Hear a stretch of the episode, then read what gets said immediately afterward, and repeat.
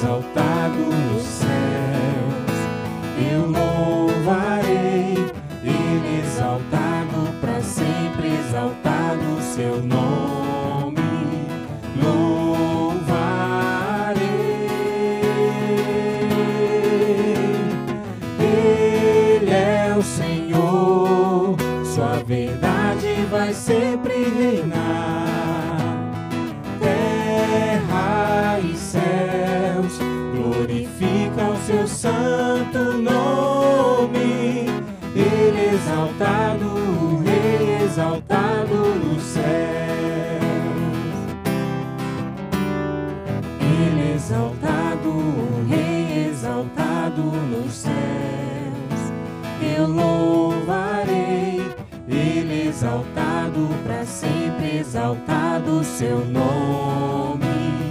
Louvarei.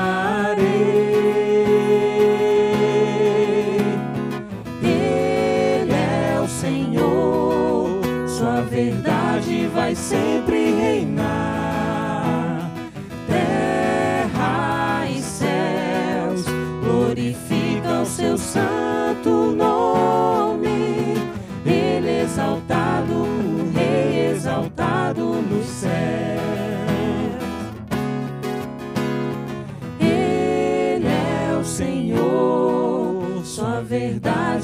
Sempre reinar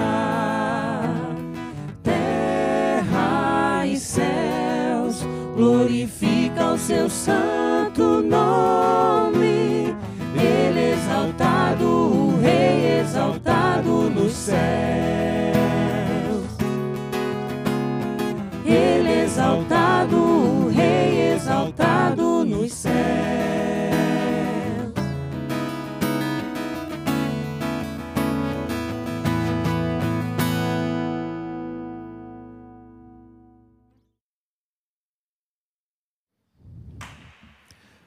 O que vamos cantar agora fala do ofício sacerdotal de Jesus Cristo. Ele intercede por nós constantemente e por isso temos perdão. Em Cristo podemos estar seguros de que o pecado não pode nos separar de Deus.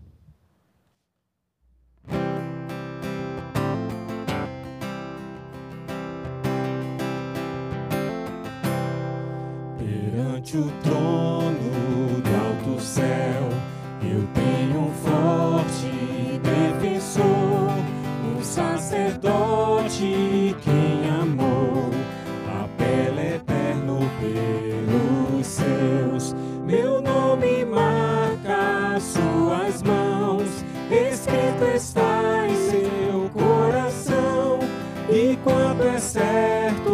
seu favor,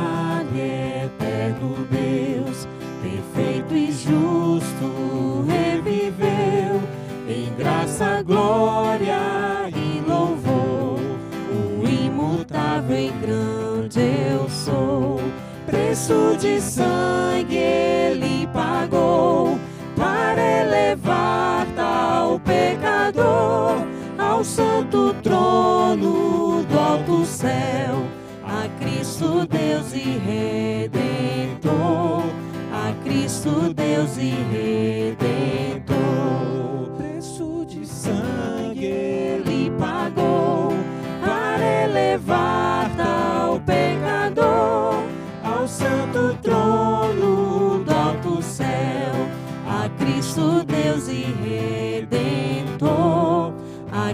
Cristo Deus e Redentor.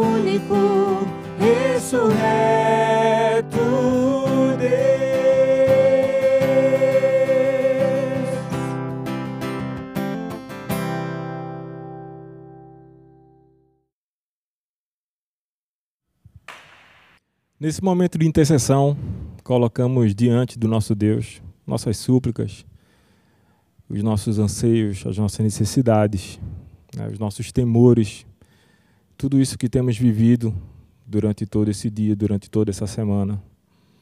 né. E em resposta a isso, cantaremos ao nosso Senhor, que confiamos nele, cantaremos que fiel é a Sua palavra, cantaremos que perfeitos são os caminhos do Senhor e que sabemos em que temos crido e que Ele é poderoso para fazer infinitamente mais de tudo que aquilo que pedimos ou pensamos. Assim diz a palavra do Senhor. Cantemos ela.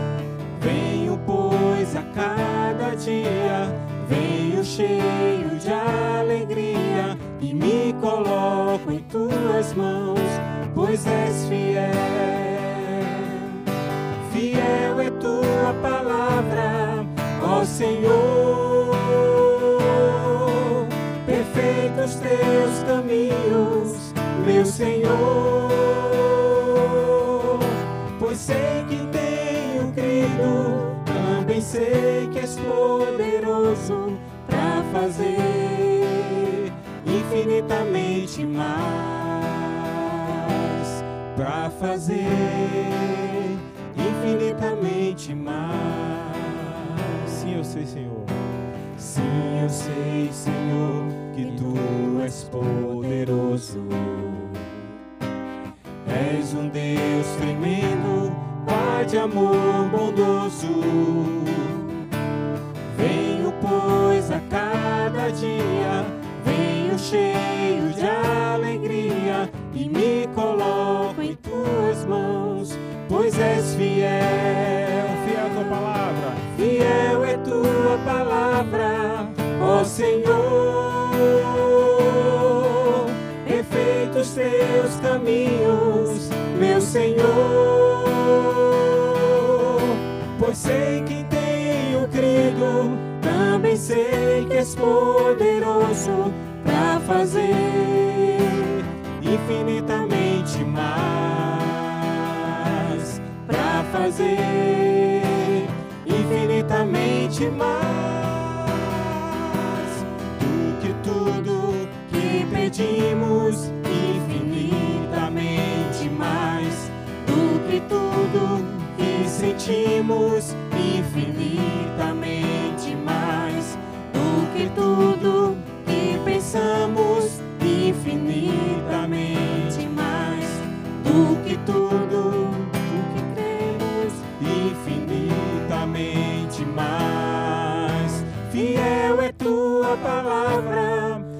Senhor. Perfeitos teus caminhos, meu Senhor. Pois sei que tenho crido, também sei que és poderoso para fazer infinitamente mais, para fazer infinitamente mais.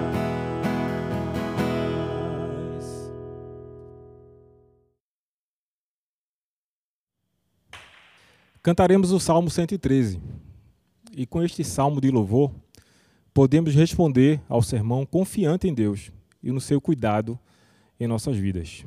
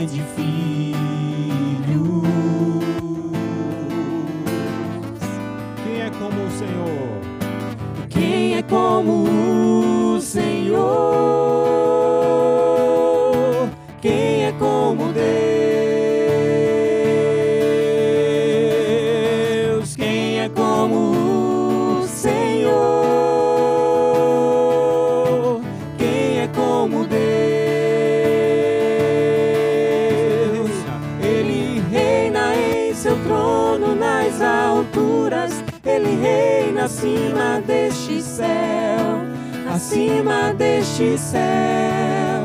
Ele reina em seu trono nas alturas. Ele reina acima deste céu, acima deste céu, mas se inclina para contemplar o que acontece bem aqui na terra, mas se inclina para contemplar que acontece bem aqui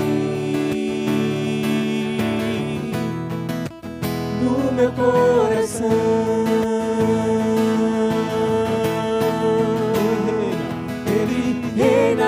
seu trono nas alturas, ele reina acima deste céu, acima deste céu. Ele reina em seu trono nas alturas, ele reina acima deste céu, acima deste céu. Mas se inclina para contemplar o que acontece bem aqui na terra, mas se inclina para contemplar o que acontece bem aqui no meu coração.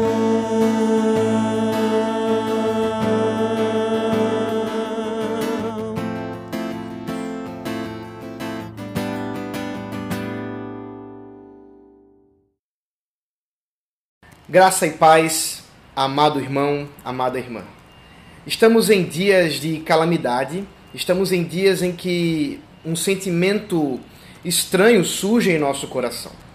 Certamente há uma alegria em estarmos com os nossos familiares, em estarmos com nossos entes queridos, em nossos lares, podendo cultuar ao Senhor. E que privilégio da parte de Deus poder fazer isso. Ao mesmo tempo, nos preocupamos com o que está acontecendo fora da nossa casa. Ao mesmo tempo, olhamos para as notícias, olhamos para tudo aquilo que está acontecendo ao nosso redor e nos preocupamos e questionamos: onde está o Senhor? Onde está Deus em tudo isso que está acontecendo? Eu convido você a acalmar o seu coração, a abrir os seus ouvidos e ouvir a voz do Senhor que fala contigo hoje. Para isso, vamos abrir a palavra de Deus no livro de Atos dos Apóstolos, capítulo 6. Hoje nós vamos caminhar do versículo 8 do capítulo 6 até o capítulo 8, versículo 1.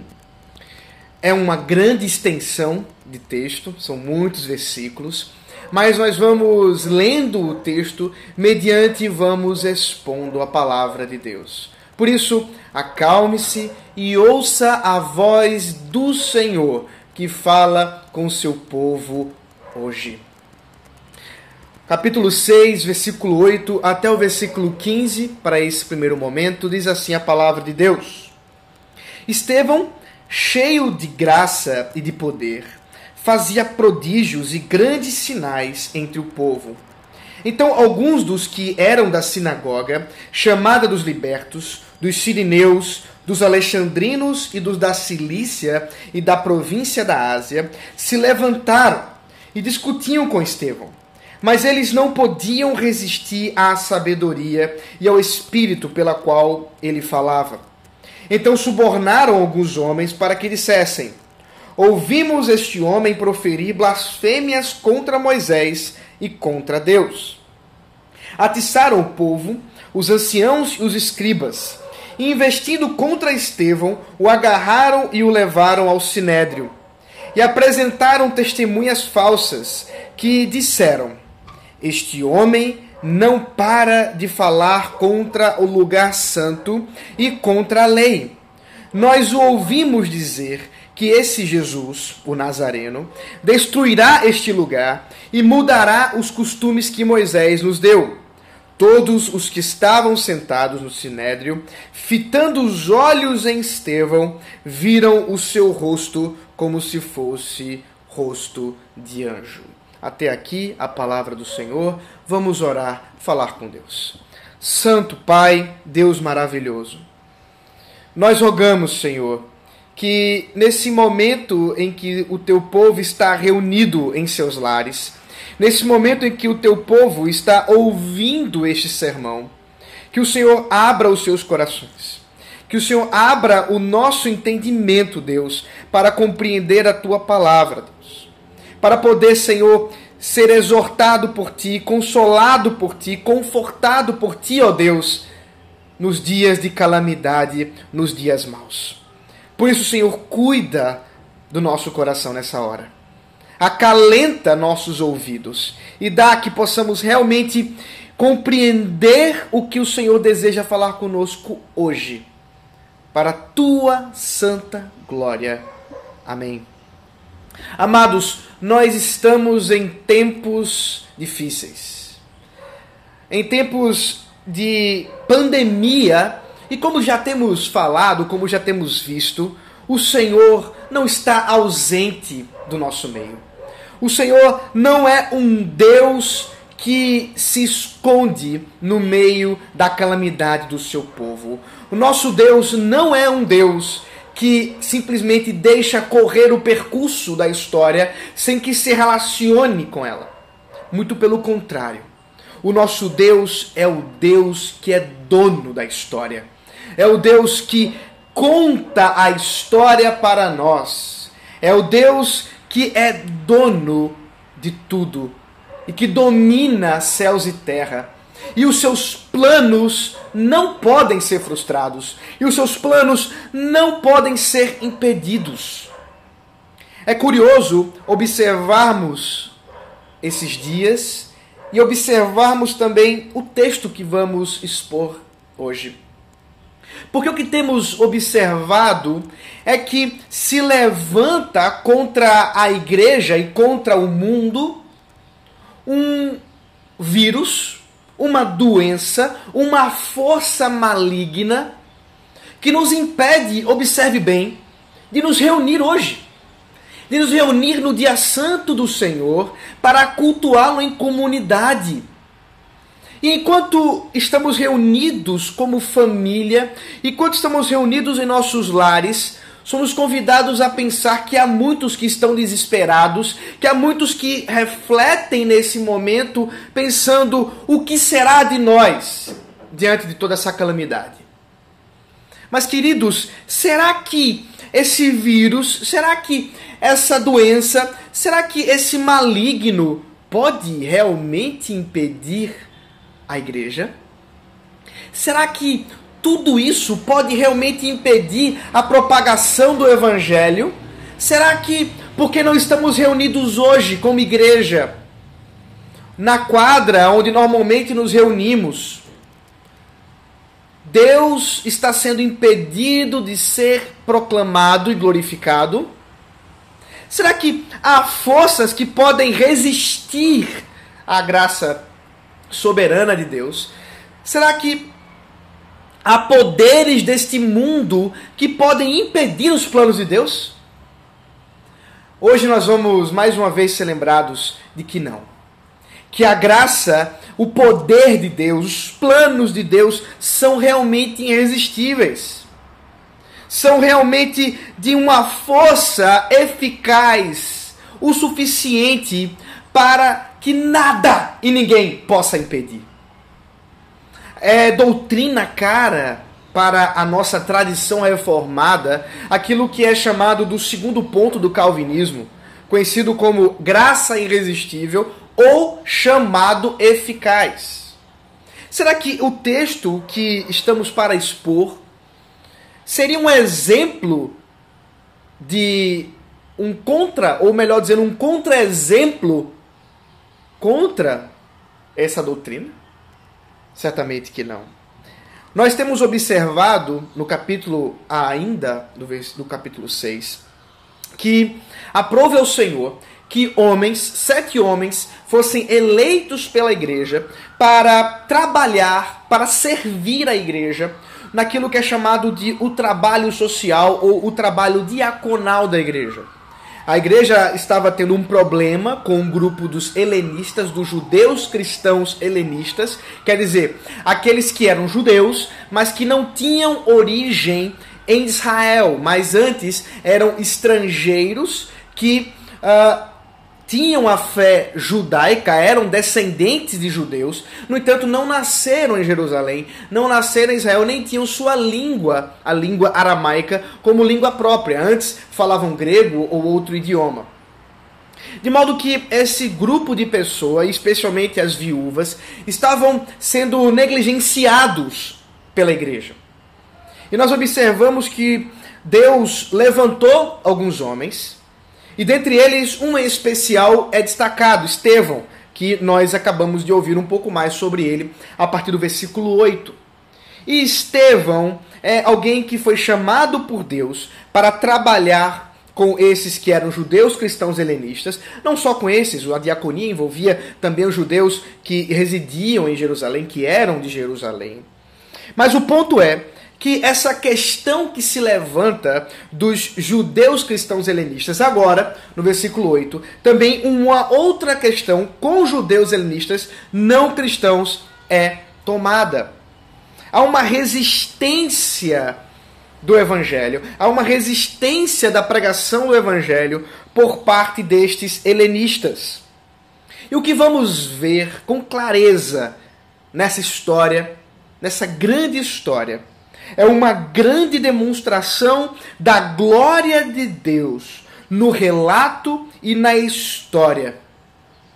É observarmos que, apesar das tentativas de resistência a Deus, nas tentativas de objetar, de tentar de alguma maneira impedir os planos de Deus, o que nós observamos é que Deus cumpre os seus planos de maneira perfeita.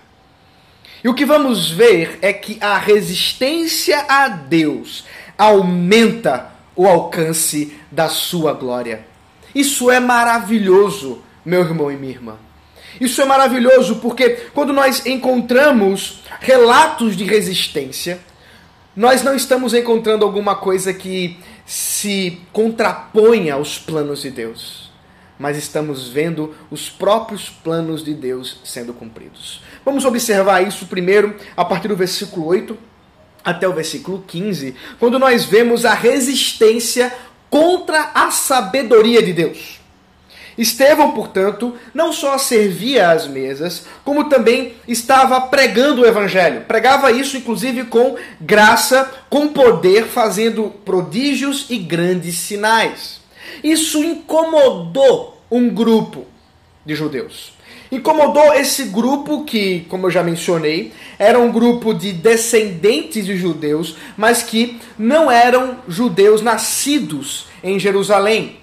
Antes eram pessoas de outras províncias, de outros lugares, mas que agora talvez residissem em Jerusalém e ouvissem as pregações de Estevão em suas próprias residências, em suas próprias ruas, mas que esses que ah, nas sinagogas se reuniam, agora também se reuniam para se levantar contra a pregação do Evangelho, para se levantar contra Estevão.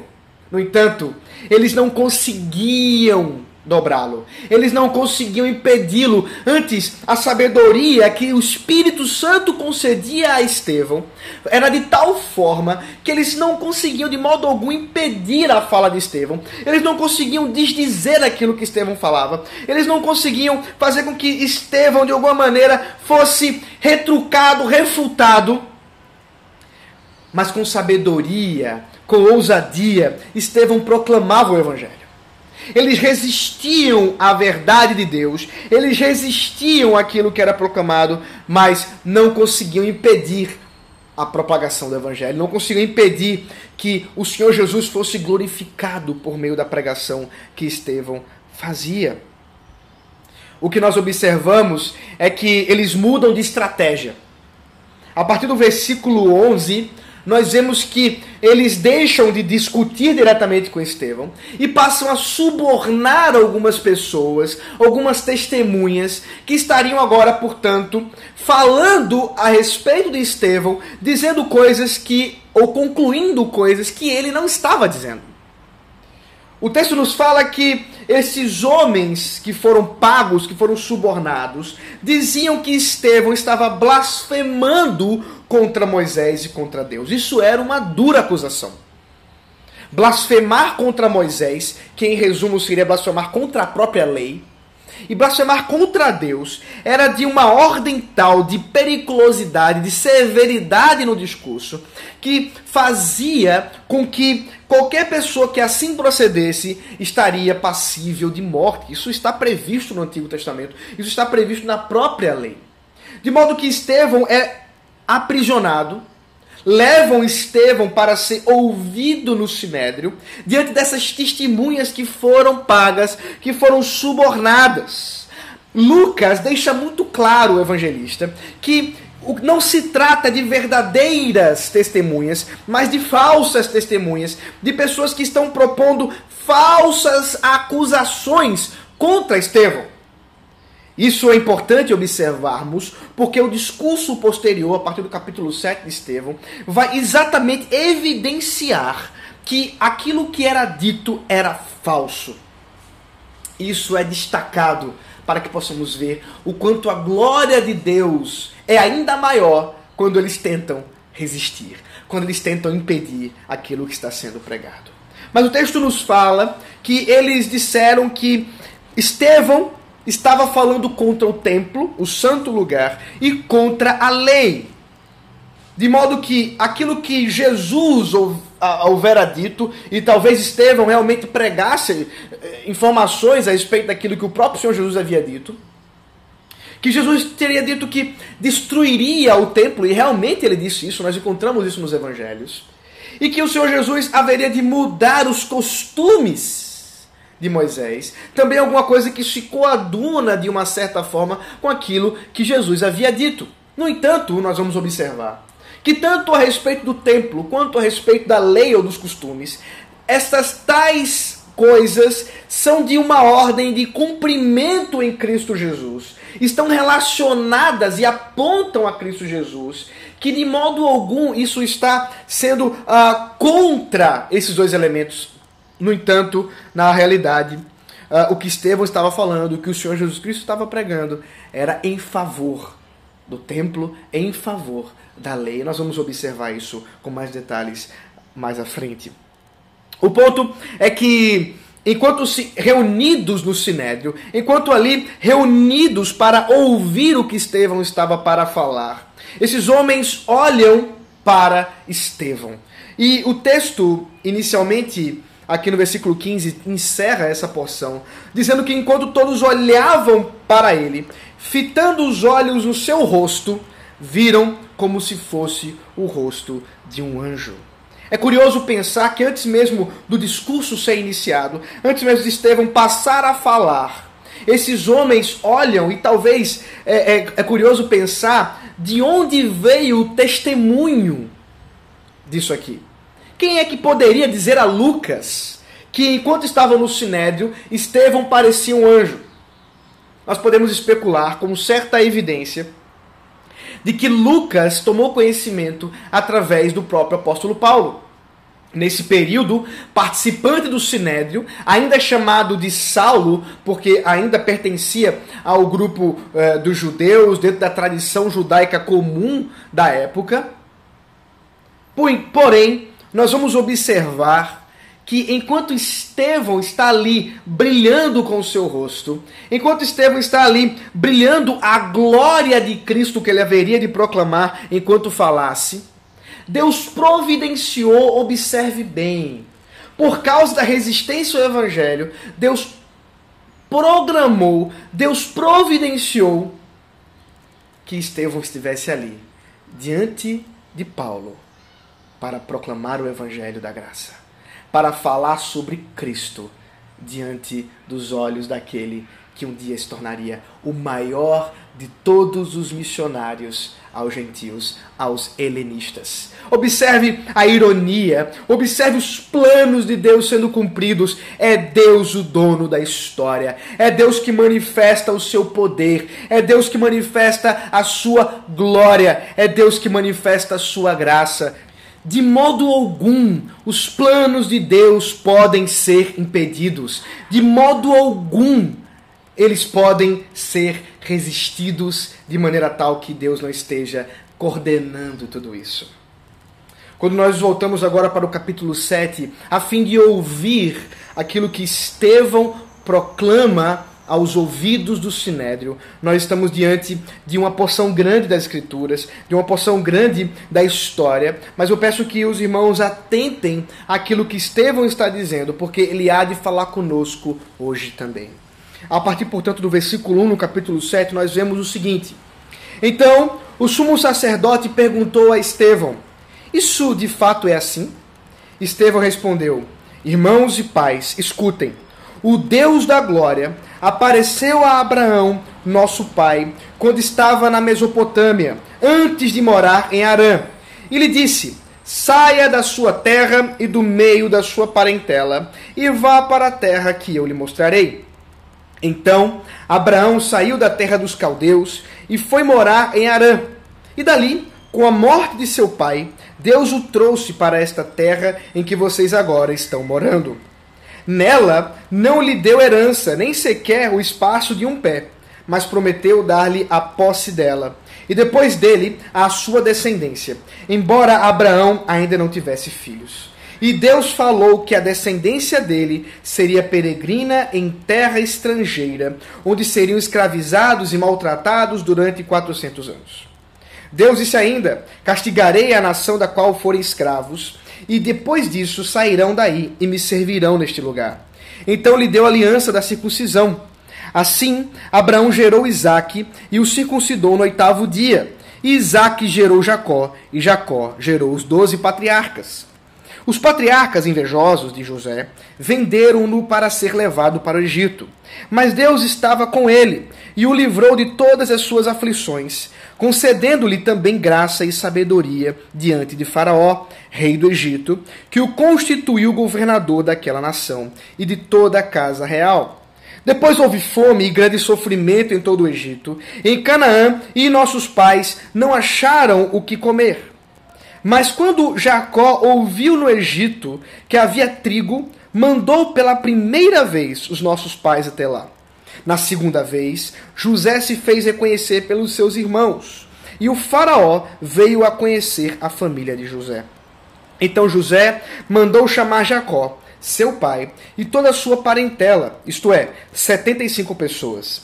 Jacó foi para o Egito e ali morreu, ele também os nossos pais. Depois deles foram transportados para Siquém e postos num túmulo que Abraão tinha comprado dos filhos de Amor, em Siquém, pagando um certo preço. E quando já estava próximo o tempo em que Deus cumpriria a promessa feita a Abraão, o povo cresceu e se multiplicou no Egito, até que se levantou ali outro rei que não conhecia José. Este outro rei tratou com astúcia a nossa gente e torturou os nossos pais a ponto de forçá-los a abandonar seus meninos recém-nascidos para que não sobrevivessem. Por esse tempo nasceu Moisés, que era formoso aos olhos de Deus. Durante três meses ele foi mantido na casa de seu pai, quando tiveram de abandoná-lo. A filha de Faraó o recolheu e criou como seu próprio filho. E Moisés foi educado em toda a ciência dos egípcios e era poderoso em obras e palavras. Quando completou 40 anos, Moisés teve a ideia de visitar os seus irmãos, os filhos de Israel. Vendo o homem ser maltratado, saiu em defesa dele e vingou o oprimido, matando o egípcio. Ora, Moisés pensava que seus irmãos entenderiam que Deus queria salvá-los por meio dele. Eles, porém, não entenderam. No dia seguinte, Moisés aproximou-se de uns que brigavam e procurou conduzi-los à paz, dizendo: Homens, vocês são irmãos, por que estão maltratando um ao outro? Mas o que agredia o seu próximo repeliu Moisés, dizendo: Quem colocou você como chefe e juiz sobre nós? Será que quer me matar, assim como ontem matou o egípcio? Ao ouvir isto, Moisés fugiu e se tornou peregrino na terra de Midian, onde lhe nasceram dois filhos. Passados quarenta anos, apareceu-lhe no deserto do Monte Sinai um anjo por entre as chamas de uma sarça que estava queimando. Moisés ficou maravilhado diante daquela visão e, aproximando-se para contemplá-la, ouviu-se a voz do Senhor que disse: Eu sou o Deus dos seus pais, o Deus de Abraão, de Isaque e de Jacó. Moisés, tremendo de medo, não ousava contemplar a sarça. Então o Senhor disse: Tire as sandálias dos pés, porque o lugar que você está é terra santa. Certamente vi o sofrimento do meu povo no Egito. Ouvi o seu gemido e desci para libertá-lo. Vem agora, vou mandar você para o Egito. A este Moisés, a quem tinham rejeitado, dizendo: Quem colocou você como chefe juiz? Deus enviou como chefe libertador, com assistência do anjo que lhe apareceu na sarça. Foi Moisés quem os tirou de lá fazendo prodígios e sinais na terra do Egito, no Mar Vermelho, no deserto durante 40 anos. Foi ainda Moisés quem disse aos filhos de Israel: Deus fará com que no meio dos irmãos de vocês se levante um profeta semelhante a mim. É este Moisés quem esteve na congregação do deserto, com o anjo que lhe falava no Monte Sinai, e com os nossos pais foi ele quem recebeu as palavras vivas para nos transmitir. Nossos pais não quiseram obedecer a Moisés, mas o rejeitaram e no seu coração voltaram para o Egito, dizendo a Arão: Faça para nós deuses que vão adiante de nós, porque quanto a este Moisés que nos tirou da terra do Egito, não sabemos o que lhe aconteceu. Naqueles dias fizeram um bezerro e ofereceram sacrifício ao ídolo, alegando-se com as obras das suas mãos. Mas Deus se afastou e os entregou à adoração das estrelas do céu, como está escrito no livro dos profetas. Ó casa de Israel, será que foi para mim que vocês ofereceram vítimas e sacrifícios no deserto quarenta anos?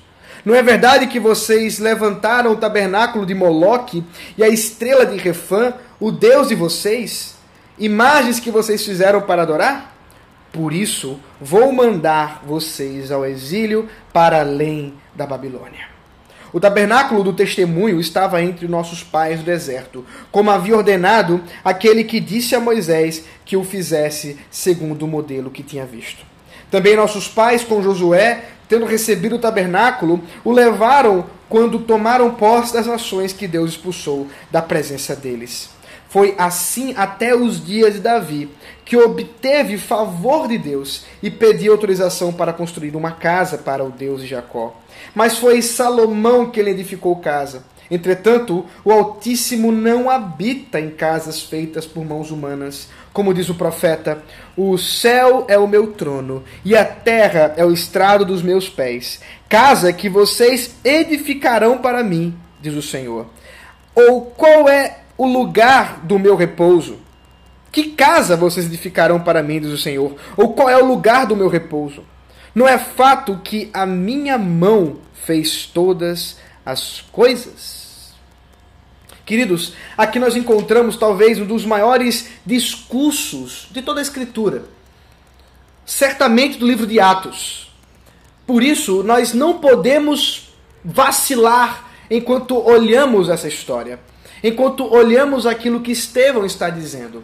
O evangelista Lucas, com cuidado, relatou essa história, relatou esse discurso, para que nós pudéssemos ter esse registro e sermos edificados pela palavra de Deus. Portanto, o que nós encontramos do versículo 1 ao versículo 50, que acabamos de ler, é uma resistência contra as promessas de Deus. Então, vimos que há uma resistência contra a sabedoria de Deus que não obteve êxito. Também vemos agora uma resistência contra as promessas de Deus. Será que obterá êxito? Portanto, Estevão está ali, diante do sinédrio, diante do tribunal, mais uma vez, mais o discípulo está diante do sumo sacerdote à semelhança de Jesus Cristo, à semelhança do Mestre, porque os discípulos seguem o exemplo do Mestre. Portanto, Estevão, que tem o seu rosto com a glória de Deus que brilha como um anjo, fala do Deus da glória. Ele mesmo começa o seu discurso dizendo: Irmãos e pais, escutem, o Deus da glória. É importante observarmos esse essa expressão, esse adjetivo que Estevão usa para se referir a Deus. Porque parece que são como parêntese, ou é como um parêntese que encapsula, que fecha, que encerra todo o discurso dele, porque o que vamos observar é que esse mesmo Deus da glória que Estevão agora passa a anunciar, é o mesmo Deus da glória que ele verá com seus olhos naquele momento do seu martírio. Queridos, isso é alguma coisa que se destaca aos nossos olhos, porque o que nós estamos vendo é Deus sendo glorificado diante das tentativas improdutivas da resistência contra as suas promessas. E enquanto, portanto, Estevão está falando daquilo que aconteceu no passado, o presente já anuncia aquilo que outrora também foi anunciado: que o Deus da glória não pode ser resistido, que o Deus da glória não pode ser impedido e suas promessas se cumprem. Portanto, a glória de Deus se manifesta ali com a proclamação que Estevão passa a anunciar. E esse Deus da glória esse, essa glória de Deus, essa glória de Deus de manifestar a redenção na história, nos dá, inclusive, o fio condutor que podemos observar em toda a história que ele passa a narrar de Israel.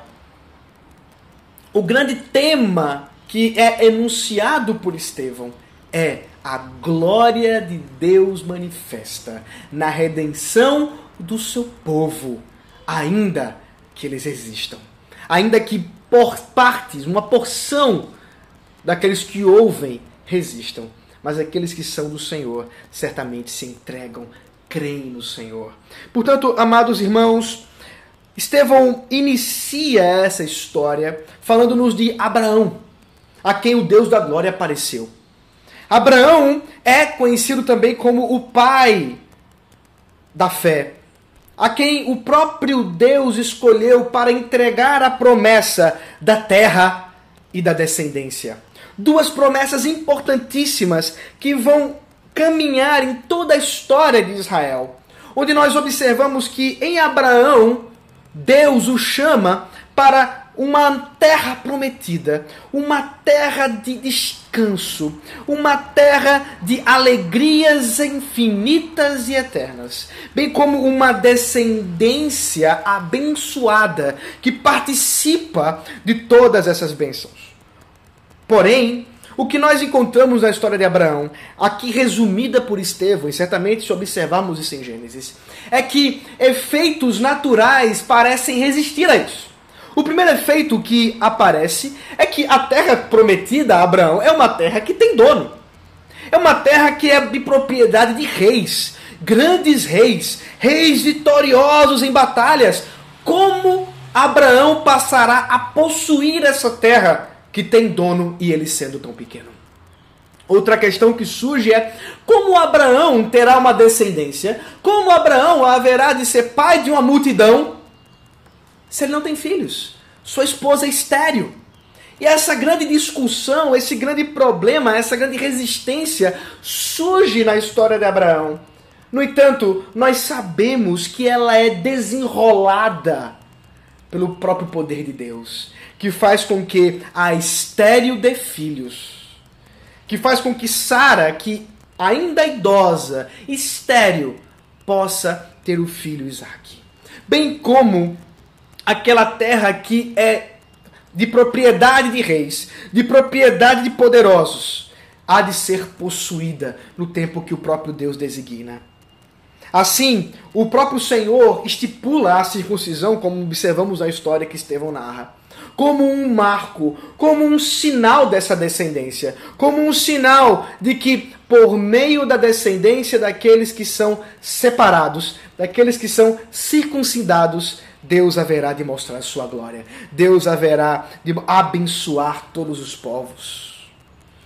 Estevão, portanto, encerra essa porção ao falar das promessas cumpridas em parte em Abraão, para nos trazer agora a história de José. Também história muito conhecida, conhecida especialmente porque aquilo que era mal, nós observamos que se torna ou é o bem que o próprio Deus já havia designado desde antes dos tempos.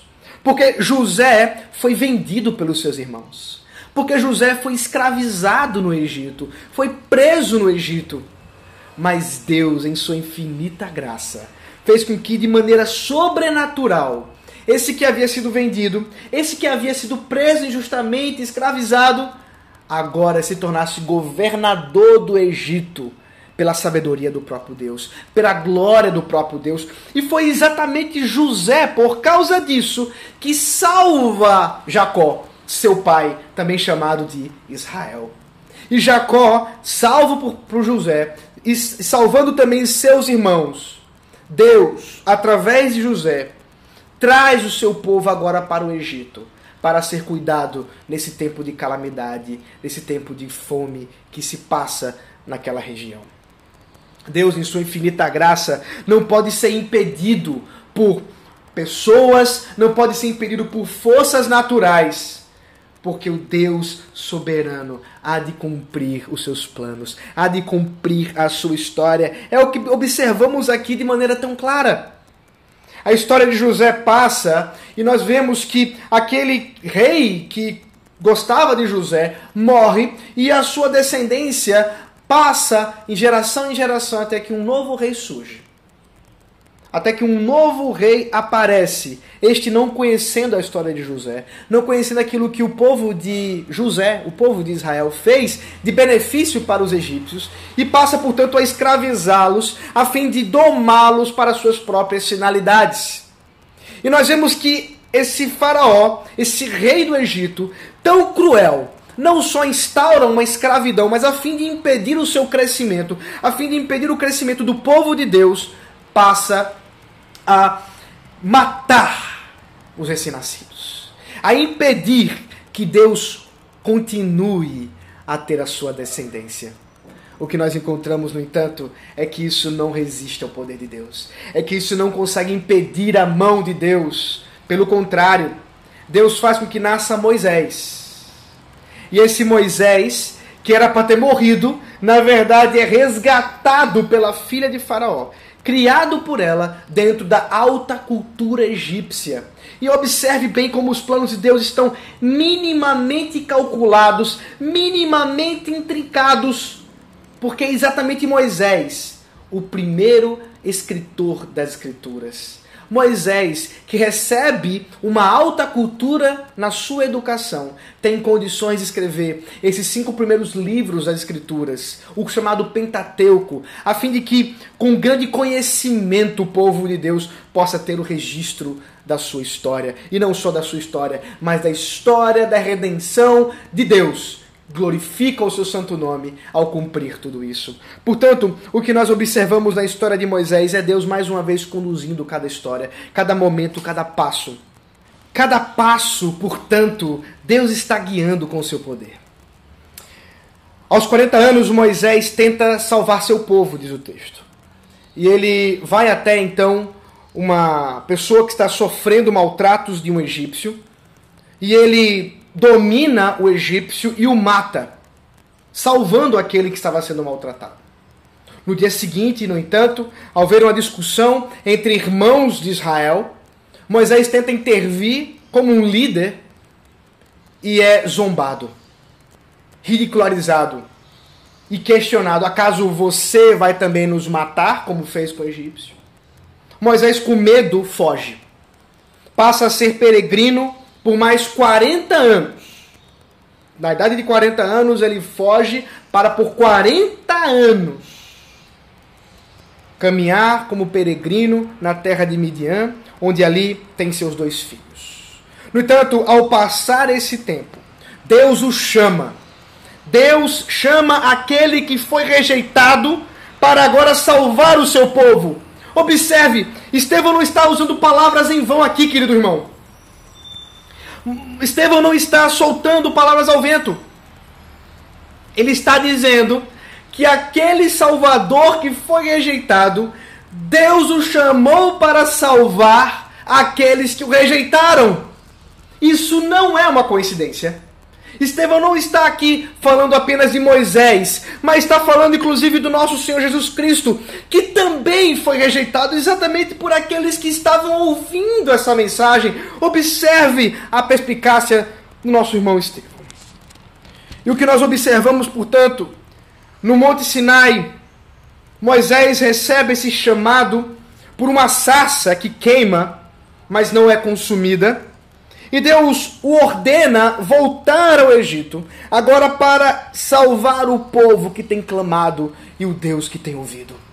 Deus ouve o clamor do seu povo para resgatá-los, para salvá-los e envia assim Moisés, aquele que ele havia separado, ainda que tivesse sido rejeitado pelos homens. Não é Deus que vai se submeter à rejeição dos homens, mas é o Deus que escolhe as coisas loucas desse mundo. É o Deus que escolhe as coisas menos prováveis desse mundo para manifestar a sua glória. Nada pode impedir os planos do nosso Deus, nada pode impedir o seu santo poder. Nada, nada. Assim, portanto, Moisés liberta o seu povo pelo poder de Deus pelo poder do Espírito Santo. Eles agora passam a ser peregrinos no deserto. Passam então a caminhar no deserto. E o que nós encontramos é que Moisés faz isso com prodígios e sinais, a semelhança também de Jesus.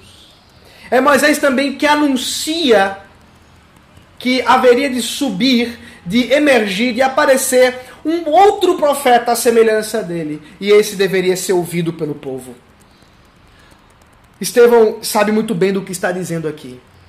Estevão está falando de alguém que foi rejeitado, Moisés, mas também está falando do Senhor Jesus Cristo que também foi rejeitado, que com prodígios e sinais evidenciava o seu chamado, mas ainda assim também foi rejeitado por muitos. Portanto, queridos irmãos, esse mesmo Moisés recebe as palavras vivas, a lei. Observe bem. No entanto, o que o texto nos mostra a partir do versículo 39 é a idolatria do povo de Israel. Deus entrega a lei, mas o povo de Israel não a obedece e caminha na idolatria profunda. E Estevão não economiza palavras. Fala a respeito daquilo que foi desenvolvido, criado por Arão, aquele bezerro de ouro terrível, onde o povo se debruçou em idolatria. No entanto, ele também traz a citação de Isaías, falando não só daquela idolatria específica do povo que andara com Moisés, mas também do povo de Israel, no resto da história, que vez e vez se levantava com idolatria, com templos profanos contra Deus. E observe o texto citado. Isaías capítulo 66, versículo 1 a 2, citado aqui, traz a idolatria terrível, por exemplo, de Moloque. Os irmãos já sabem, eu já mencionei a idolatria Moloque. Um deus terrível que era adorado através de sacrifícios de crianças, que eram queimadas vivas no altar desse ídolo terrível. Estevão, portanto, está lembrando aos seus ouvintes a idolatria de Israel contra o Deus da glória, a resistência em seus corações contra a lei de Deus e contra o Deus soberano e seus planos de redenção. Mas observem, querido, que não é isso que vai impedir os planos de Deus. Observem, queridos, que não é isso que pode impedir o plano soberano, soberano do nosso Senhor.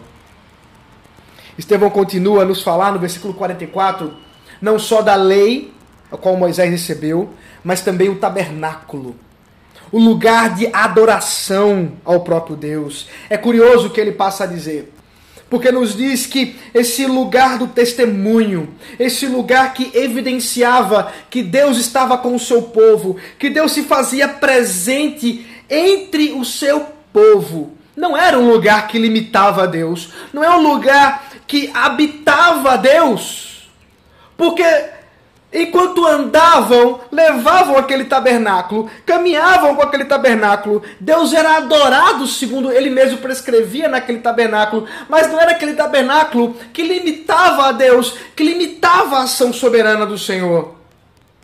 E isso vai até Davi, como diz Estevão. Chegando, portanto, nos tempos de Davi, pais que vêm para ele, ele resolve construir uma casa para Deus. Construir um lugar para a habitação do Senhor. E o próprio Deus responde para ele: Não é você quem vai construir uma casa para mim. Não é você que vai construir um lugar de habitação para mim.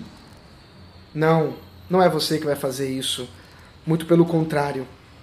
Eu vou manifestar a minha glória para além das obras das mãos humanas, para além daquilo que os homens desejam, para além daquilo que os homens sequer imaginam.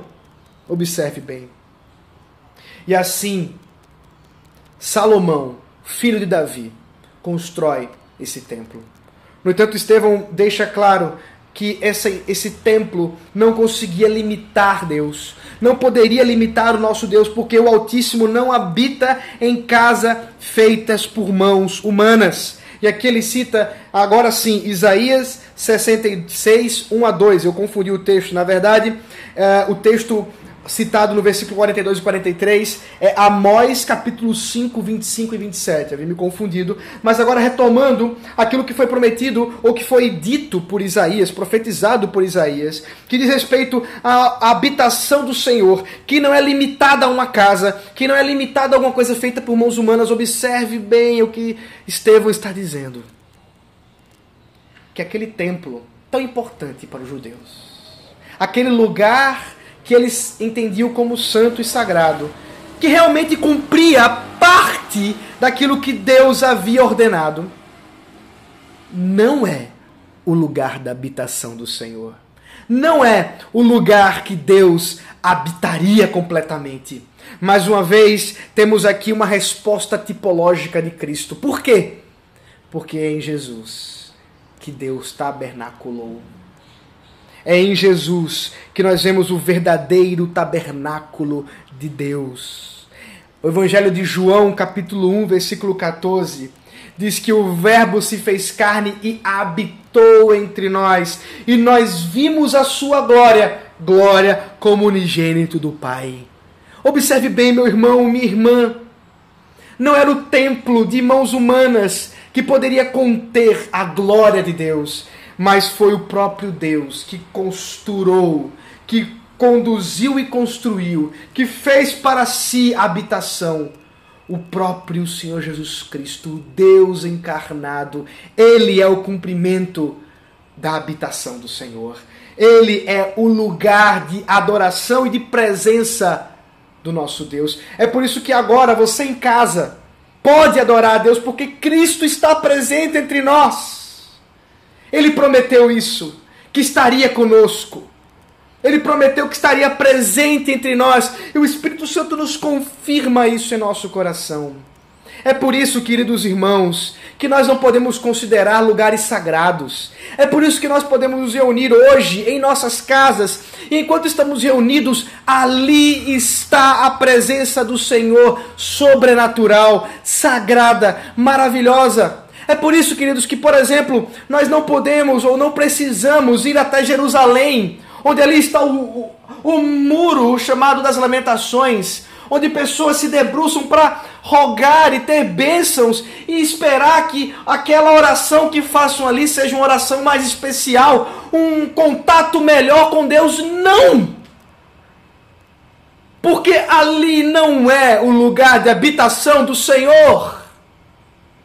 Porque ali é o lugar do juízo que Deus derramou sobre aquele povo incrédulo. Pelo contrário, o lugar onde o Senhor Jesus Cristo se faz presente é no seu povo, é entre o seu povo. Por isso, meu irmão e minha irmã, quando nós vemos essa resistência toda contra Deus, essa resistência toda contra os planos de Deus, contra a igreja, nós podemos observar também que o Deus soberano continua os seus planos e nada pode o impedir, nada pode resistir ao seu santo poder. Versículo 51 ao 53, nós vemos o fim do discurso de Estevão. E ali nós observamos a resistência contra o Espírito Santo. Homens teimosos e incircuncisos de coração e de ouvidos vocês sempre resistem ao Espírito Santo. Vocês fazem exatamente o mesmo que fizeram seus pais. Qual dos profetas os pais de vocês não perseguiram? Eles mataram os que anteriormente anunciavam a vinda do justo, do qual vocês agora se tornaram traidores e assassinos. Vocês que receberam a lei por ministério de anjos e não aguardaram. Estevão aqui de maneira muito ousada confronta, exorta aqueles que o estavam, que o estavam ouvindo. E o que nós observamos é que, em primeiro lugar, ele os chama de ímpios. Vocês são teimosos e incircuncisos de coração. Observe que ousadia. Esses que se orgulhavam pela circuncisão, agora eram chamados por Estevão de incircuncisos de coração, portanto incrédulos. E é exatamente porque incrédulos que estavam tentando ou resistindo ao Espírito Santo, assim como seus pais fizeram no passado tentando impedir a lei de ser cumprida, tentando impedir as promessas de Deus serem cumpridas, em desobediência e impiedade. Observe, portanto, que esse texto nada diz respeito à operação santa e poderosa de Deus em redimir incrédulos. Pelo contrário, a resistência ao Espírito Santo mencionada por Estevão diz respeito a exatamente a obra de ímpios de tentar, pela sua impiedade, pela sua incredulidade, impedir os planos de Deus. Mas observe que Deus está cumprindo o seu plano de maneira perfeita. Porque é exatamente ao ouvirem esse discurso, é exatamente ao ouvirem essa dura exortação que esses homens passam a martirizar, a matar Estevão. E ao matá-lo, fazem com que o evangelho seja explodido ou implodido para as regiões para além de Jerusalém. Portanto, queridos irmãos, ao tentarem resistir ao poder do Espírito Santo, essa resistência, de modo algum, vai impedir os planos de Deus, a ação redentiva de Deus. Eles mataram os profetas, eles agora mataram Jesus Cristo e matarão Estevão. Mas quando mataram Jesus, trouxeram redenção àquele que venceu a morte. Ao matar Estevão, trazem com que essa redenção, fazem com que essa redenção seja pregada para além dos muros de Jerusalém.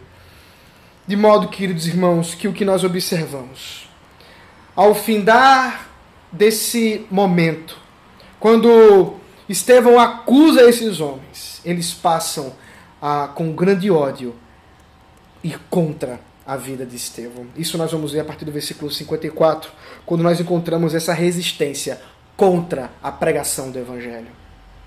Resistência contra a sabedoria de Deus. Resistência contra as promessas de Deus resistência contra o Espírito Santo e a resistência contra a pregação do Evangelho. Será que tudo isso poderá impedir os planos de Deus? Ao ouvirem isto, ficaram com o coração cheio de raiva e rangiam os dentes contra ele. Mas Estevão, cheio do Espírito Santo, fitou os olhos no céu e viu a glória de Deus e Jesus, que estava à direita de Deus. Então disse: Eis que vejo os céus abertos e o Filho do Homem em pé à direita de Deus. Eles, porém, gritando bem alto, tamparam os ouvidos e unânimes avançaram contra ele.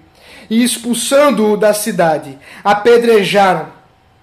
As testemunhas deixaram as capas deles aos pés de um jovem chamado Saulo. E enquanto o apedrejavam, Estevão orava, dizendo: Senhor Jesus, recebe o meu espírito. Então, ajoelhando-se, gritou bem alto: Senhor, os, não os condenes por causa deste pecado. E depois que ele disse isto, morreu. E Saulo consentia na morte de Estevão. Queridos, essa história termina com um final terrível. Um final aparentemente triste um final que certamente nos traz certa consternação, talvez até mesmo indignação. o homem que estava cheio do Espírito Santo, fazendo a vontade de Deus, anunciando e proclamando a verdade de Deus, é brutalmente assassinado àqueles que o estavam ouvindo falar a verdade. Pela aqueles que estavam ouvindo falar a verdade. Irmãos, será que essa resistência contra a pregação do Evangelho, esse impedimento do anúncio do Evangelho logrou êxito? Será que o que estamos encontrando aqui é uma história que termina com a igreja? Certamente que não. Certamente que não, queridos, porque Estevão estava ali e enquanto eles tinham ódio do que ele estava dizendo, o Senhor Jesus permitiu que Estevão pudesse contemplar o Senhor Jesus Cristo assentado à direita de Deus Pai. Amados, que privilégio da parte de Deus, esse irmão querido. Que privilégio anunciando a vontade de Deus. Ele pôde contemplar aquele que ele anunciou até a morte. Meu amado irmão, minha amada irmã, não, nada pode impedir os planos do Senhor.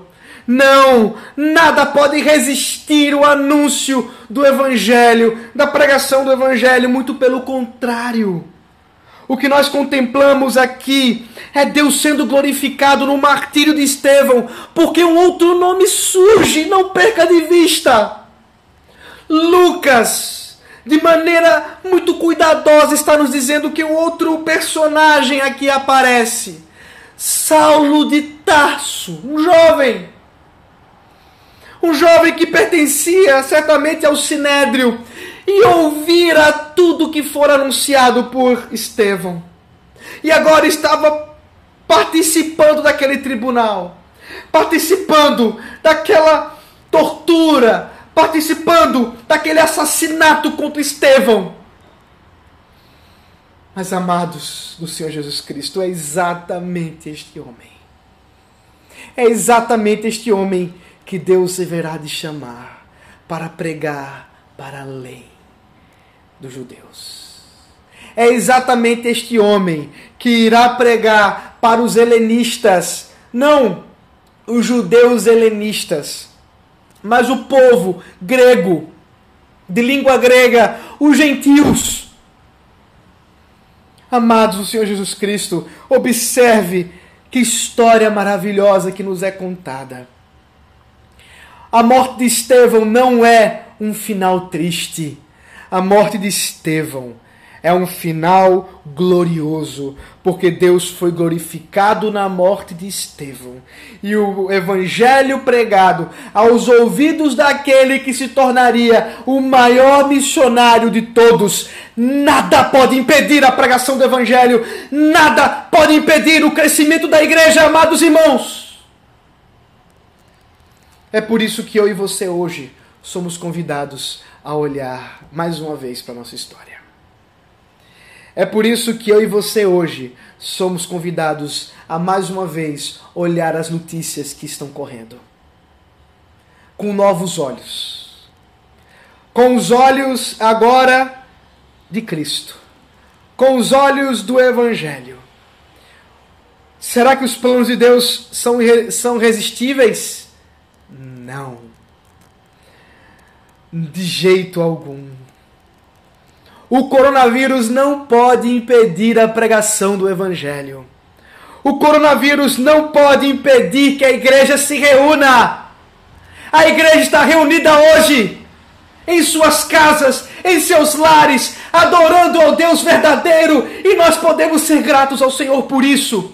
E essa mensagem que hoje é pregada pode chegar aos seus ouvidos, pode chegar a ouvidos de outros que nem são de nossa igreja para que possam ser convertidos e transformados pelo poder de Deus, para a glória dele, o nosso Senhor. Amado irmão, amado irmã, o nosso chamado hoje é observar tudo isso e saber que em tudo Deus tem plano. E o seu plano redentivo, seu plano maravilhoso, de conduzir para si um povo através da proclamação do Evangelho continua. Por isso nós temos um chamado. O seu chamado de anunciar o Evangelho hoje aos que estão à sua volta. De meditar na palavra de Deus, de contemplar a palavra de Deus, de se uh, devotar ao Senhor num momento agora que você pode descansar de suas atribuições. Podendo dedicar-se mais ainda ao Senhor. Podemos aproveitar a tecnologia, alcançar pessoas que estariam muito ocupadas nos seus trabalhos. Podemos estreitar nossos laços familiares, louvando a Deus por podermos estar unidos nele. Queridos, temos esperança no Senhor. Temos esperança verdadeira no Autor da história que conduz tudo para a sua glória. Vamos orar. Amado Senhor, Deus maravilhoso, obrigado, Pai, pelo privilégio que temos de te adorar, de te bendizer, de te louvar, Senhor. E obrigado pelo privilégio de ouvir a tua voz, a tua santa instrução na tua palavra. Aplica em nós, Senhor, a pregação. Aplica em nós aquilo que foi proclamado hoje, para a tua glória. Em nome de Jesus. Amém. Deus os abençoe.